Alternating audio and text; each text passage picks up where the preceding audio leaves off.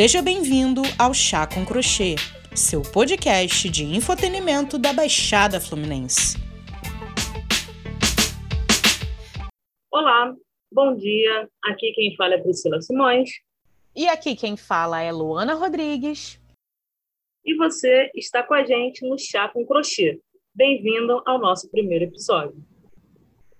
O Chá com Crochê é um podcast realizado de universitários para universitários, com a proposta de levar conhecimento sobre tudo que diz respeito às universidades e faculdades do país.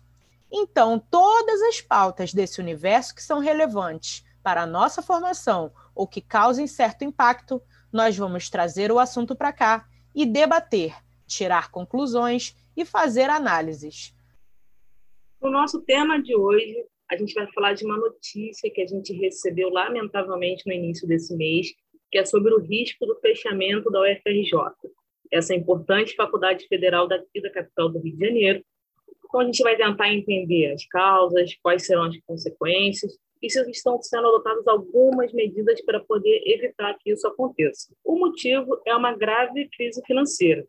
Desde 2013, o orçamento das universidades já vem sofrendo uma redução, para a gente fazer um comparativo aqui, em 2011, o valor repassado para o FRJ era de 340 milhões.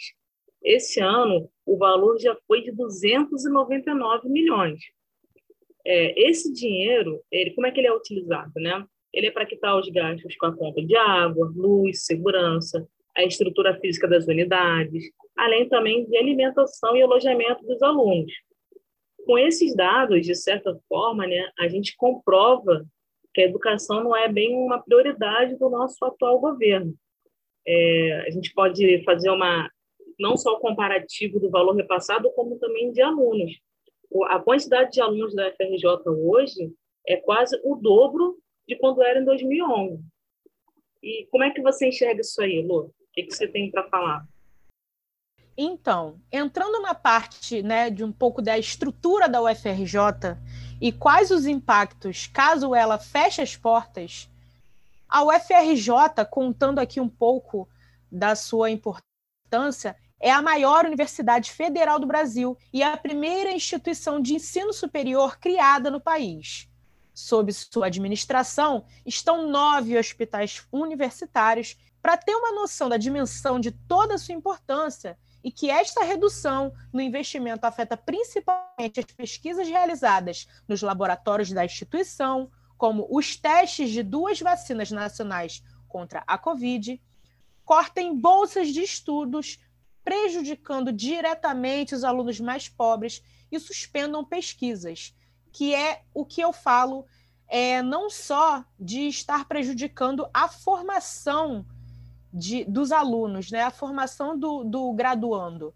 O que a gente está colocando aqui em pauta é o risco que isso vai acarretar nas pesquisas. Isso afeta diretamente na ciência brasileira, porque a UFRJ ela é uma grande é, instituição. E é, muitas pessoas né, são a parte do que está acontecendo, não tem a noção da dimensão da UFRJ. Não só como é, um, um, vamos dizer, um patrimônio para o Rio de Janeiro, mas eu estou falando da importância dela na, na, na, sociedade brasileira. Como você falou, sobre a estrutura toda da UFRJ. É, a UFRJ ela, ela é composta por nove hospitais universitários né, e unidades de saúde, 13 museus, mais de 1.450 laboratórios, 45 bibliotecas e um parque tecnológico. Então, assim, a parte da ciência, ela é muito desenvolvida dentro dos campos da UFRJ. Muito. É, eu tenho até, posso citar um exemplo de uma amiga que ela trabalhava no hospital da UFRJ, ela trabalhava na parte de, ela trabalhava na parte de imagem, era o, o, equipamento que ela manuseava, que eu não vou saber falar o nome, mas era um equipamento de ponta que só existia ele no Brasil. Ele tinha uma maior capacidade de detectar nódulos, né? Câncer. Então as pessoas iam para lá, as pessoas tinham acesso, as pessoas conseguiam sair dali com resultado e muito mais preciso, né? Infelizmente esse hospital fechou, ela não trabalha mais lá, essa minha amiga, porque o hospital fechou. Então, quer dizer, a gente está percebendo que o momento ele está tão delicado que a gente está sendo agredido de diversas formas. Mas a principal covardia que eu acho que é fazer contra, contra o povo brasileiro é atacar a educação. Porque a gente só consegue uma revolução, a gente só consegue é, alcançar voos maiores, a gente só consegue grandes conquistas com a educação, né? Então, é uma grande perda. É, eu espero que as autoridades responsáveis, no caso, consigam reverter esse, esse, esse cenário.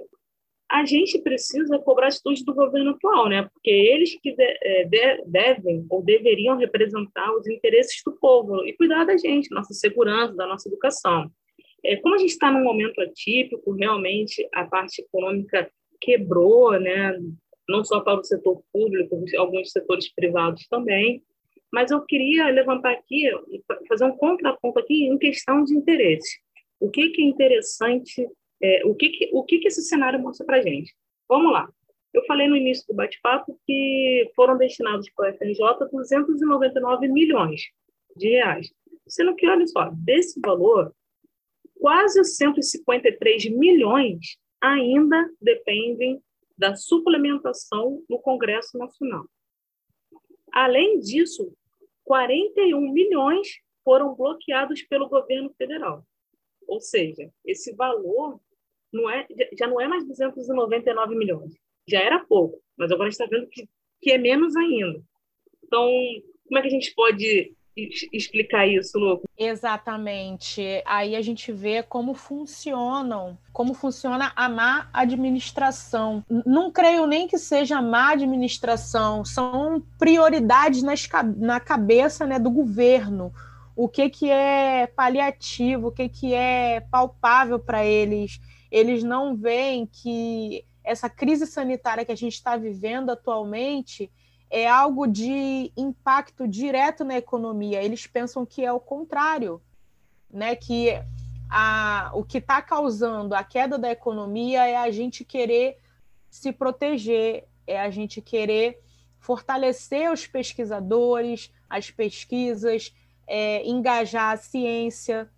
Ele acredita, né, o governo, que é isso que quebra os cofres públicos e, na verdade, é isso que vai fortalecer a economia futuramente, porque pessoas vivas, pessoas vacinadas, um país fortalecido com uma confiança na ciência e nos seus pesquisadores é um país desenvolvido, é um país que evolui, é um país que vai para frente. Então, assim, eu tenho amigos pesquisadores é, que são envolvidos com a ciência, estão ali de perto, na linha de frente sobre as pesquisas de, de coronavírus, vacinas, de outros insumos que eles tentam estudar para conseguir que seja eficaz, né, para cada vez mais a gente conseguir efeitos é, mais rápidos dentro dessa crise que a gente vem vivendo mundialmente, mas o Brasil ele está tendo um impacto muito grande, muito forte.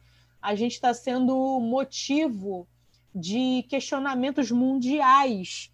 Muitos países olham para a gente com uma situação, às vezes, até economicamente inferior e se perguntam o porquê não tomamos decisões é, mais fortes, decisões mais sensatas, mais responsáveis, na verdade, dentro desse momento de pandemia. Né? Já tivemos aí as vacinas oferecidas pelo presidente estadunidense o Biden, negadas. É, estamos aí participando da CPI da Covid.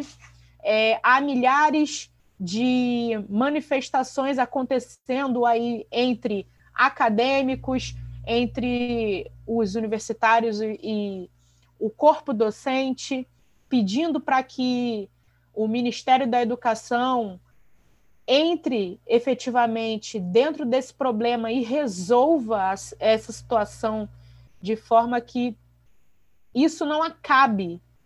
É, estamos em maio e praticamente o que temos aí para, né, como o reitor da própria UFRJ disse, né, como a gente resiste, né, como a gente luta para manter a universidade aberta.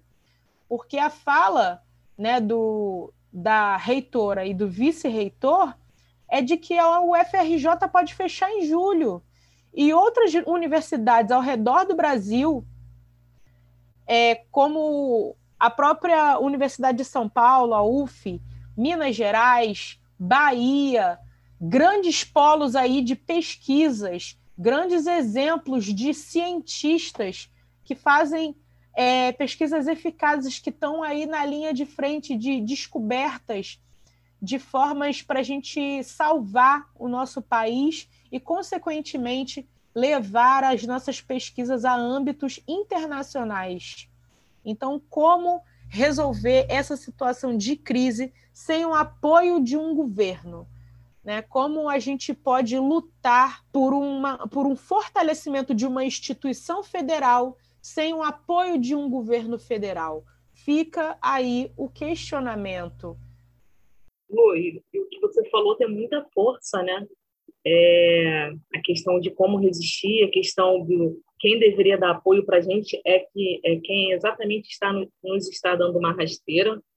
É, eu queria salientar aqui, né, que esse, esse momento é um momento tão delicado, tão covarde para tudo isso está acontecendo, acrescentando tem informação de que, Lu, tudo que você falou é, tem uma força muito grande, né? Ele, ele representa muito o nosso momento, né? Como resistir, o que fazer, porque é um momento muito delicado, mas também é um momento muito covarde. Porque essas decisões que estão sendo tomadas, né?